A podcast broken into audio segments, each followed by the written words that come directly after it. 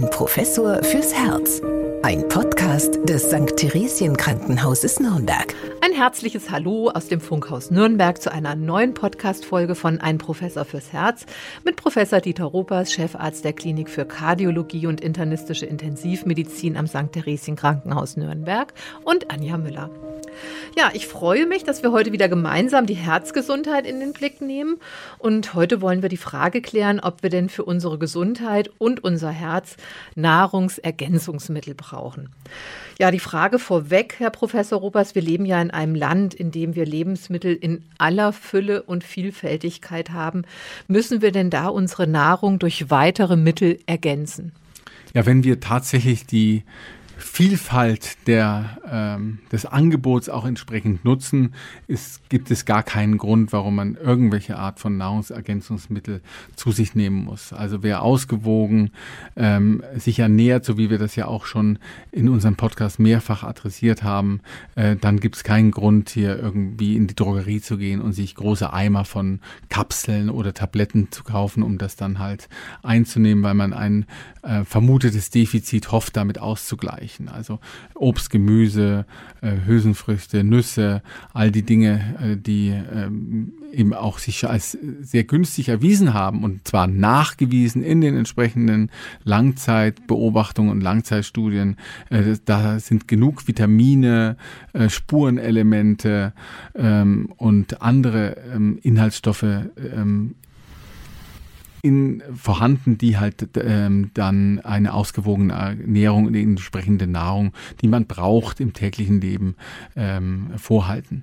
Also Nahrungsmittelergänzung ist da bei einer normalen Ernährung im Grunde nicht erforderlich. Ja, aber ist äh, das nicht dann vielleicht sogar eher das Problem, dass Gemüse, Obst und Hülsenfrüchte oder gute pflanzliche Fette und Öle dann vielfach in der Ernährung zu kurz kommen jeden Tag und dann ist es wiederum einfacher, zum Nahrungsergänzungsmittel zu greifen? Na, man könnte diesen Schluss ziehen als, als Mensch, als äh, Betroffener, gerade jetzt in den Zeiten, in denen wir leben, wo natürlich, äh, wenn man äh, all das so macht, wie wir es auch immer propagieren, das ist ja inzwischen nicht ganz billig geworden. Ja? Äh, wenn man immer ge versucht, Gemüse, zweimal in der Woche Fisch auf dem Tisch zu haben, ähm, dann wird's ähm, teuer. Und da ist es natürlich einfacher, dass man sich vielleicht einseitig beim Discounter immer ähm, ja, versorgt und dann entsprechend ernährt und dann die Idee hat, das durch äh, Nahrungsergänzungsmittel auszugleichen, einen möglichen Mangel. Allerdings äh, muss man sagen, das ist dann natürlich auch etwas, was ins Geld geht und da würde ich immer empfehlen, ähm, dass es äh, doch sinnvoller ist, da äh, ja eben sich gesund zu ernähren, ja, auch in Bewegung zu bleiben und ähm, es ist ja auch gar nicht äh, so, dass sie das messen können. Sie können äh, bei den Nahrungsmittelergänzungsstoffen, die man eben zu sich nimmt, einen Mangel in der Regel gar nicht richtig messen, äh, feststellen. Und es ist ja auch äh, völlig unklar, ob ein vermuteter Mangel zu irgendwelchen klinischen Symptomen führt bei all den Dingen, die da ähm, ja in den Drogerien zur Verfügung stehen. Also ich bin sehr, sehr skeptisch, was Nahrungsergänzungsmittel betrifft. Ja, und auch die äh, oft versprochene Wirkung, also dass der Blutdruck gesenkt wird oder der Blutzuckerspiegel, das darf ja auch gar nicht so deklariert werden, weil äh, würde denn diese Wirkung so eintreten, dann müssten die ja als Medikamente deklariert sein. Genau, ne? und dann müssten sie die entsprechenden Zulassungsverfahren durchlaufen, dann müsste man Studien Studien voranstellen zur Sicherheit und zur Effektivität dieser Präparate. Und das ist ja bei keinen ähm, dieser freiverkäuflichen, ja oft Rieseneimern von ähm, Nahrungsergänzungsmitteln der Fall. Also ähm, da muss man sagen, es gibt ja auch keine vernünftigen Studien zu dem Thema, die je gezeigt hätten, dass man durch Nahrungsergänzungsmittel ähm, diese klassischen Krankheiten, mit denen wir uns ja auch schon seit jetzt über zwei Jahren beschäftigen, ähm, verhindern kann oder auch nur abmildern kann. Also ähm, wie gesagt, ich äh, äh, hege eine relativ große Skepsis, was das betrifft. Und äh, als, als Mediziner glaube ich natürlich auch so ein bisschen an, an Studien und an äh, gut gemachte Untersuchungen und Daten. Und die fehlen halt nahezu völlig ähm, was das Thema betrifft. Das Einzige, was wir wirklich haben, das sind äh, gute Daten zu zum Gebrauch, ja, zum, auch zum Einkauf und zum finanziellen Aufwand. Und äh, äh, man muss sagen, das ist tatsächlich ein großes Geschäft. Also das geht in die Hunderte von Millionen Euro im Jahr, ähm, die wir in Deutschland äh, für Nahrungsergänzungsmittel ausgeben. Und wenn man es weltweit sieht, sind wir da locker bei Milliardenbeträgen. Das ist ein großes Geschäft für die Hersteller dieser Präparate. Ja, und äh, der, der Markt wächst auch von Jahr zu Jahr. Also am häufigsten verkauft werden Mineralstoffe und Spurenelemente wie Magnesium, Calcium, Kalium oder Vitamine wie Vitamin C, Vitamin D, die B-Vitamine, Vitamin E oder Folsäure. Und ähm, Sie haben es gerade schon ein bisschen angesprochen. Also viele Menschen versuchen mit der Einnahme ja zum Beispiel ihr Risiko für Herz-Kreislauf-Erkrankungen zu senken. Aber können Nahrungsergänzungsmittel tatsächlich vorbeugend wirken? Da haben Sie ja schon gesagt, nee, da sind Sie skeptisch. Also bin ich skeptisch und ich habe ja auch meine Gründe dafür. Also Gerade jetzt gab es einen großen Kongress in den USA, den ist immer im November. Die American Heart Association hat da ihren Jahreskongress traditionell und ähm, die, die, haben jetzt eben gerade eine entsprechende Studie ähm, durchgeführt, die heißt Sport, obwohl sie eigentlich gar nichts viel mit Sport zu tun hat. Aber die hat eben ähm, verschiedene Nahrungsergänzungsmittel überprüft, ähm, wenn man die über einen Zeitraum von mehreren Jahren eingenommen hat, ob damit zum Beispiel kardiovaskuläre Ereignisse ähm, oder Herzin also wie Schlaganfall oder Herzinfarkt reduziert werden können im Verhältnis zu einer Gruppe von ähm, Personen, die das nicht eingenommen haben. Also das waren sechs der klassischen ähm, Nahrungsergänzungsmittel, wie Sie es auch schon erwähnt haben, Mineralien, Vitamine, ähm, Spurenelemente waren da mit drin und da hat man überhaupt keinen Effekt gezeigt, nicht einmal ein, äh, ein Signal gesehen, äh, dass das etwas genutzt hat. Und ich meine, muss sagen, diese, diese ähm, Daten zeigen mir schon, dass das ähm, aus aus ähm, prophylaktischer Sicht wahrscheinlich äh, keine, keinen großen Sinn macht, solche Präparate zu nehmen. Es muss natürlich schon differenzieren äh, von den Dingen, die notwendig sind. Also es gibt ja durchaus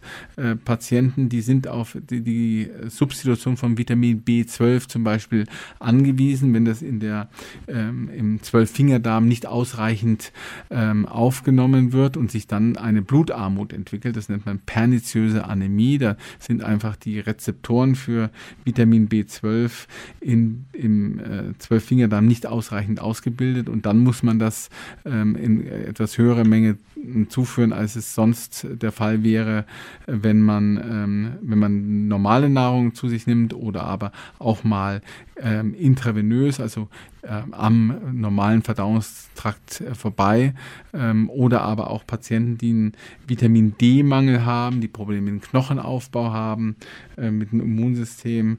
Äh, solchen Patienten, die brauchen dann gegebenenfalls Vitamin D. Ähm, also es gibt schon medizinische Gründe, das ein oder andere einzunehmen, aber wenn wir über Nahrungsergänzungsmittel sprechen, also einfach nur eine Ergänzung zur normalen Nahrung dazu, dann bin ich, wie gesagt, sehr skeptisch. Es sei denn, man ernährt sich vielleicht vegan oder vegetarisch, dann könnte vielleicht auch ein Mangel an B-Vitaminen auftreten oder B12-Mangel. Gerade das B12, das ist ja ausschließlich in tierischen ähm, Produkten vorhanden. Und hier ist ja auch tatsächlich die Empfehlung, dass man äh, bei den Veganen, ähm, die ähm, also wirklich komplett auf ähm, tierische Produkte verzichten, Vitamin B12 substituiert, also ersetzt in Form von Tabletten oder Kapseln. Aber wenn wir jetzt schon mal in den Vitaminen sind, da halten sich ja auch sehr viele Legenden oder Mythen. Also das hängt auch damit zusammen, dass es mal einen Chemie-Nobelpreisträger gegeben hat, einen sogenannten, der hieß mal Linus Pauling. Und der hatte dann im vergangenen Jahrhundert die These aufgestellt, dass man ein hochdosiertes Vitamin C nehmen sollte, um sich zum Beispiel auch vor vielen Krankheiten zu schützen, wie Krebs oder Grippe bis hin zu Schizophrenie.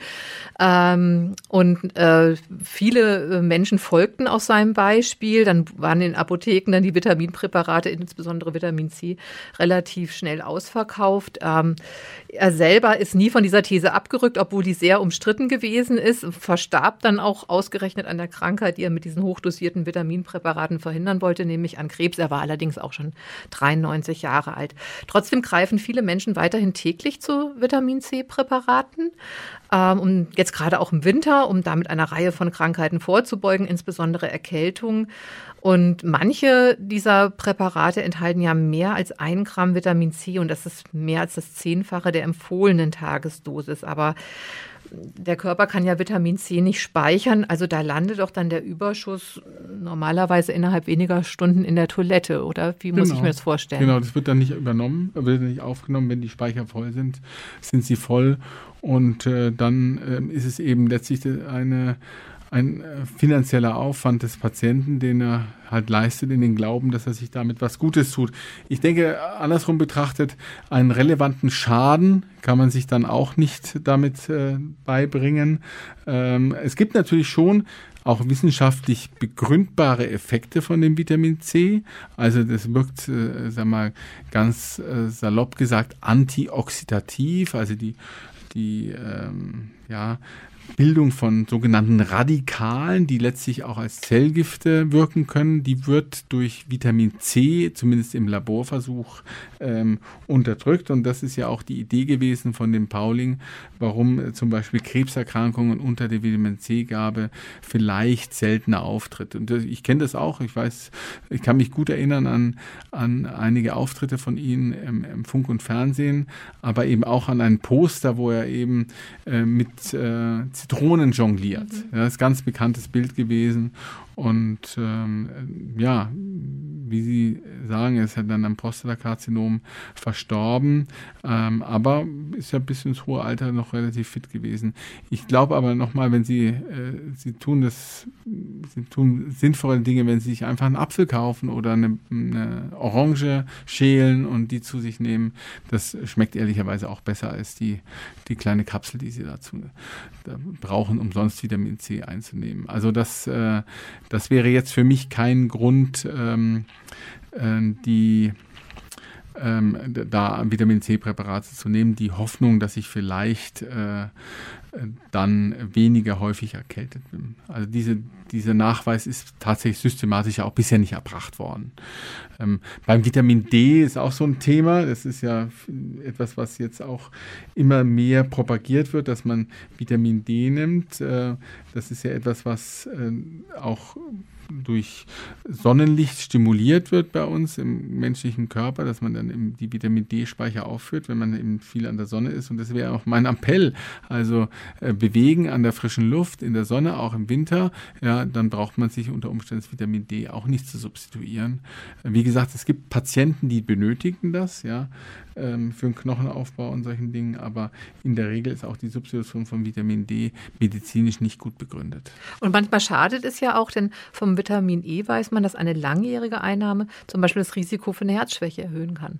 Herzschwäche ja, oder aber auch zum Beispiel für manche Tumorerkrankungen. Vitamin E zusammen, in, wenn man es gemeinsam nimmt mit äh, Beta-Carotin zum Beispiel, ähm, die haben ähm, in den Beobachtungsuntersuchungen ein höheres Risiko gehabt für Lungenkarzinom zum Beispiel. Ohne dass mhm. ich jetzt das begründen kann, ja, wie das genau zustande kommt, ja, hat man eben gesehen, äh, dass da eine gewisse Abhängigkeit zwischen Einnahme dieser beiden Präparate, insbesondere zusammen und dem Auftreten eines solchen Lungenkarzinoms gegeben hat. Also da gibt es durchaus Hinweise, dass es nicht ganz und gar äh, unbedenklich ist. Und hier gibt es sogar Warnhinweise von den entsprechenden äh, Fachgesellschaften, dass eben das nicht unkritisch eingenommen werden sollte. Ja, man kann ja auch gar nicht die Dosis einschätzen von den Sachen, die man da einnimmt. Also man nimmt dann eigentlich eine Kapsel ein, aber was heißt das jetzt eigentlich? In welchem Mengenverhältnis steht es denn zu einer normalen Tages ja, zu einem normalen Tagesbedarf. Genau, es werden, es werden zumindest auch ja keine Höchstdosen definiert von den Aufsichtsbehörden. Da, da ist ein bisschen Entwicklung drin, wo man sagt, ja, über ein bestimmtes Maß darf man nicht hinausgehen. Es gibt natürlich auf den Produkten äh, entsprechende Informationen, ähm, wie, wie hoch der Anteil ist des äh, Tagesbedarfes und dann sind eben die Empfehlungen der Ernährungswissenschaftler, die sich damit ein bisschen beschäftigen, dass man versucht eben die, die 100 Prozent Prozentmarge nicht zu erreichen, aber das ist alles äh, ähm, wissenschaftlich nicht gut belegt. Allein die, die Festlegung, was ist eigentlich normal, was ist der normale Tagesbedarf, ist ja für die einzelnen Präparate, für die einzelnen Inhaltsstoffe, Vitamine, Spurenelemente und so weiter ähm, höchst umstritten und nicht klar definiert. Also da ähm, sind wir noch weit weg, um ja das genau festlegen zu können und dann eben auch eine klare Dosierungsempfehlung auszusprechen. Verlassen wir mal die Vitamine und kommen zu den Mineralstoffen. Die Deutsche Herzstiftung empfiehlt Magnesium. Das war eine Überschrift, die ich jetzt im Zusammenhang mit der Recherche für dieses Thema gelesen habe. Aber so unkritisch sollte man erstmal die Überschrift nicht lesen, beziehungsweise dann auch mal den ganzen Artikel. Denn diese Empfehlung gilt nicht für gesunde Menschen, sondern für Patienten mit einem erhöhten Risiko für Herz-Kreislauf-Erkrankungen. Welche Gruppe ist denn da genau gemeint, die Magnesium? Äh, Insbesondere äh, sind das halt äh, Patienten, die dazu neigen, Herzrhythmusstörungen zu entwickeln. Also Magnesium ist ein wichtiger ähm, Stoff für äh, Zellstabilität und also gerade am Herzmuskel und auch einer gewissen elektrischen Stabilität. Und äh, es gibt zum Beispiel Herzrhythmusstörungen, die lassen sich durch die Hochdosisgabe von ähm, Magnesium, die man dann auch über die Armvene abplatziert, äh, beenden. Ja, und es gibt auch ähm, Magnesiumpräparate, die man als Tabletten einnimmt, um eben Herzrhythmusstörungen wie Extraschläge ähm, zum Beispiel zu unterdrücken, weil eben die Zellmembran durch das Magnesium ähm, stabilisiert wird. Also gibt es auch Kombinationspräparate zusammen mit dem Kalium, weil Kalium spielt eben auch bei Herzrhythmusstörungen ähm, eine große Rolle, auch bei Muskelfunktionen Funktion spielt Kalium eine Rolle. Ähm, aber auch da nehmen wahrscheinlich viele pa Patienten diese Präparate ein, ohne dass sie tatsächlich wirklich sinnvoll ist. Aber wenn jemand zu Herzrhythmusstörungen neigt, ja, und Magnesium verliert, zum Beispiel durch exzessiven Sport, durch ähm, häufiges Saunagehen, durch starkes Schwitzen, ähm, durch mangelnde Zuführung von Magnesium, äh, dann kann es durchaus sinnvoll sein, wenn dann eben auch noch Herzrhythmusstörungen eine Rolle spielen, dass man das in Form Tabletten, äh, von Tabletten ersetzt. Also ich habe auch gelesen, Stress ist ein Mineralstoffräuber. Ja, da verbraucht man ähm, Kalium und Magnesium unter Stress, genauso wie bei äh, anstrengenden Ausdauersportarten. Deswegen sind ja hier auch die Empfehlungen, dass man schon während des Sportes versucht, mit diesen entsprechenden Elektrolytlösungen, die Elektrolytlösung meint eben vor allem Kalium, Magnesium, Calcium, äh, den Mangel, der da auftritt, unter der Anstrengung zu beseitigen. Sonst gibt es nämlich Muskelkrämpfe ja, ähm, Leistungsschwäche, Leistungseinbruch und eben unter Umständen auch Rhythmusstörungen, die dann mhm. auftreten.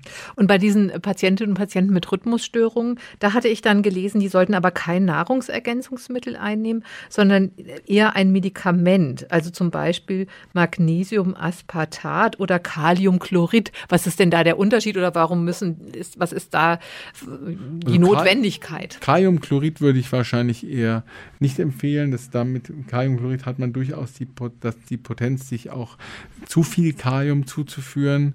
Ähm, aber äh, Magnesium, Kalium, Aspartat, das ist ein klassisches Medikament, um eben ähm, Elektrolytmangel auszugleichen, wobei ähm, tatsächlich das Kalium noch das relevantere äh, Problem darstellt. Also zu wenig Kalium oder zu viel Kalium kann äh, tatsächlich ganz gravierende Störungen mit sich bringen.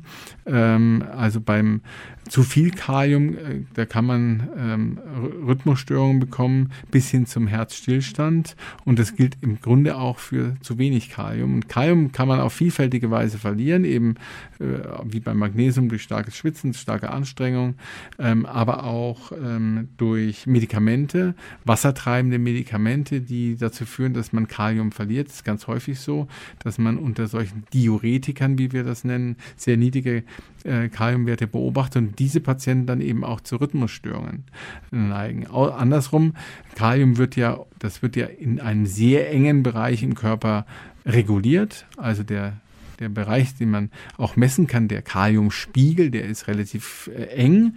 Und äh, wesentlicher Regulator ist eben die Niere, die sorgt dafür, dass das alles ungefähr gleich bleibt immer, dass das, der Kaliumspiegel im Blut. Und wenn man dann eine Nierenschwäche entwickelt und die Niere nicht mehr in der Lage ist, ähm, Kalium entsprechend auszuscheiden, dann entwickeln diese Patienten eine ähm, äh, ja, Hyperkalämie, also zu viel Kalium im Blut und das kann ähm, dazu führen, dass zum Beispiel sich ein Herzstillstand einstellt. Also das kann bei sehr hohen äh, Kaliumwerten äh, kann das durchaus ein großes Problem sein.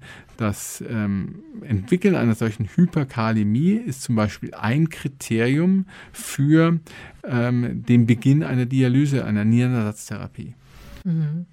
Aber wenn jetzt die äh, Magnesium- und Kaliumwerte zu niedrig sind, äh, also der umgekehrte Fall nochmal, dann äh, kann man ja auch durch, durch eine Ernährung auch nochmal dagegen steuern. Also es gibt ja auch gute Kaliumlieferanten, das hatte ich jetzt auch nochmal gelesen, das sind getrocknete Aprikosen oder auch Bananen, ja, auch getrocknet als Bananenchips, Gemüse, Hülsenfrüchte. Also im Prinzip die Ernährung, die wir auch schon die ganze Zeit immer schon angesprochen haben. Und gute Magnesiumlieferanten sind auch Trockenobst, Bohnen, Linsen, Linsen, Getreideprodukte und Nüsse, also auch wieder das auf dem Speiseplan setzen, was sowieso schon äh, sehr gesund ist.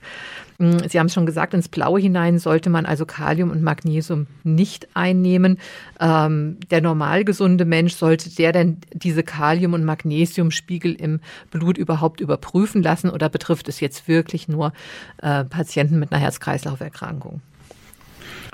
Also ich denke, dass es ähm, es ist wichtig, dass man sich auch vergegenwärtigt, dass die Zufuhr dieser, dieser Präparate nicht immer ganz ungefährlich ist. Ich habe ja schon erwähnt, dass äh, die Eliminierung von Kalium eine Funktion der Niere ist und äh, wenn zum Beispiel die Nierenfunktion eingeschränkt ist, dann kann man durchaus sich auch mit Kalium vergiften.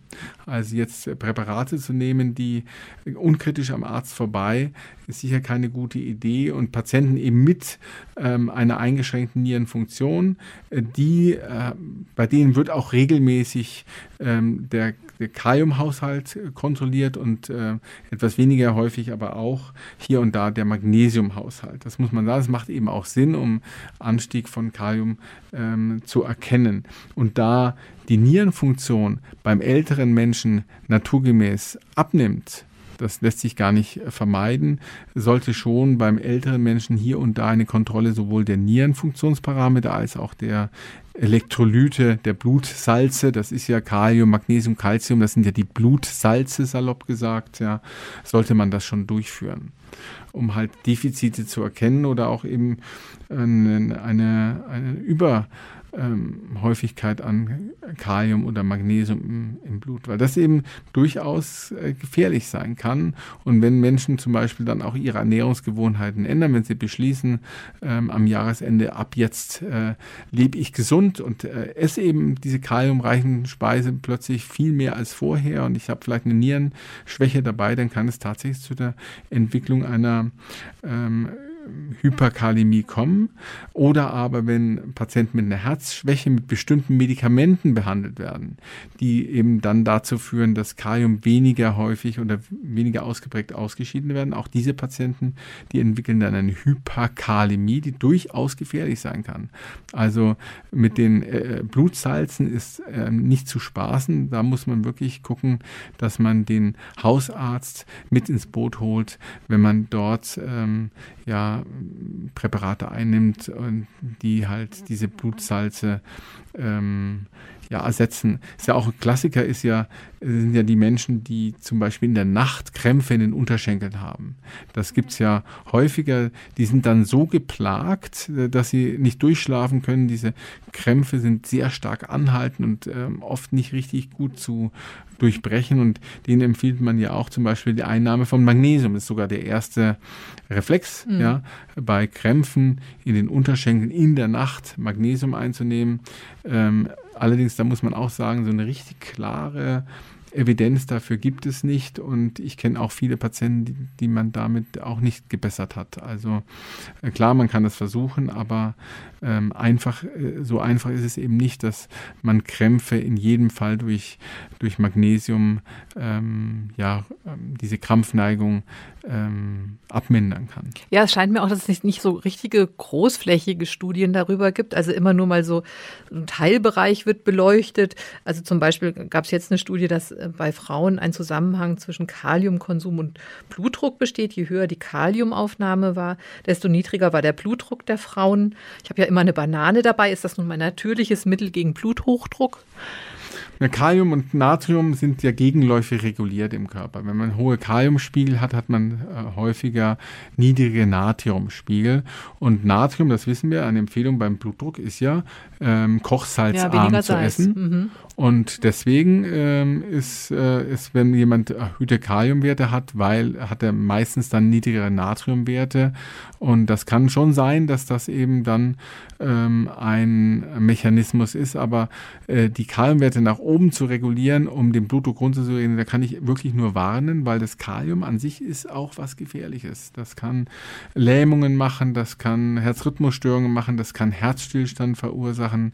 Also Kalium ist durchaus ein Problem und auch in der, auf der Intensiv, äh, in der Intensivmedizin begegnet uns das häufiger, dass wir Hyperkalämien haben, die wir dann ähm, am Ende des Tages mit Nierenersatztherapie oder bestimmten pharmakologischen Tricks, wo wir dann gleichzeitig Insulin und äh, Glucose, also Blutzucker geben, damit dann ähm, über den Austausch von Blutzucker in die Zellen das Kalium herauskommt aus dem Körper, ähm, versuchen sehr schnell diese Kaliumhaushalt wieder auszugleichen. Also äh, da wäre ich sehr vorsichtig. Also jetzt äh, den Blutdruck mit ähm, kaliumreichen Medikamenten ähm, zu oder Nahrungsmitteln zu behandeln, äh, ist, glaube ich, nicht der richtige Ansatz. Ja, und unser Fazit ist, denke ich, wie immer oder wie häufig schon ähm, eine normale Ernährung äh, mit einem richtigen Maß.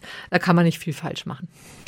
Das ist das Gebot, was wir empfehlen müssen. Und mit dem Nahrungsergänzungsmitteln, da ist es bei mir halt so, das muss ich jetzt abschließend schon noch sagen, äh, in der, in der Regel, ähm, glaube ich, kann man sagen, dass man sich damit nicht schadet. Ja, man schadet vielleicht sein Bankkonto, weil diese Dinge sind ja unter Umständen nicht ganz billig. Ja, ähm, wenn man sich das regelmäßig ähm, anschafft und am Ende, wenn natürlich äh, der Anwender sich darunter gut fühlt und das eben auch leisten möchte und da keine ähm, Probleme hat, sich diese Dinge zu kaufen, dann bin ich auch niemand, der jetzt sagt, das darfst du nicht mehr nehmen. Ja, ähm, aber es macht eigentlich medizinisch bei den allermeisten dieser Dinge keinen, keinen großen Sinn. Und im Gegenteil, hier und da gibt es schon Konstellationen, wo man doch aufpassen muss. Deswegen, ich würde in jedem Fall, auch wenn ich mir äh, das in der Drogerie kaufe, ohne Rezept,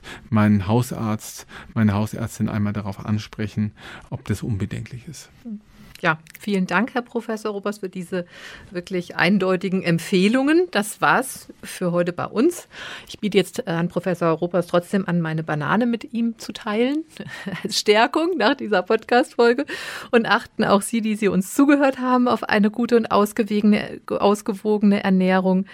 Ähm, da bleibt man nicht nur gesund, sondern wie Herr Professor Robers es schon gesagt, man spart auch noch viel Geld. Kommen Sie gut durch die Wintermonate. Bis zum nächsten Mal bei Ein Professor fürs Herz. Das wünsche ich Ihnen auch. Eine schöne Zeit, eine schöne Weihnachtszeit und äh, vielleicht ein gutes, gepflegtes Abendessen beim Italiener um die Ecke. Da können Sie dann das Geld, was Sie für die Nahrungsergänzungsmittel sparen, sinnvoll reinvestieren. Ein Professor fürs Herz. Ein Podcast des St. Theresien Krankenhauses Nürnberg.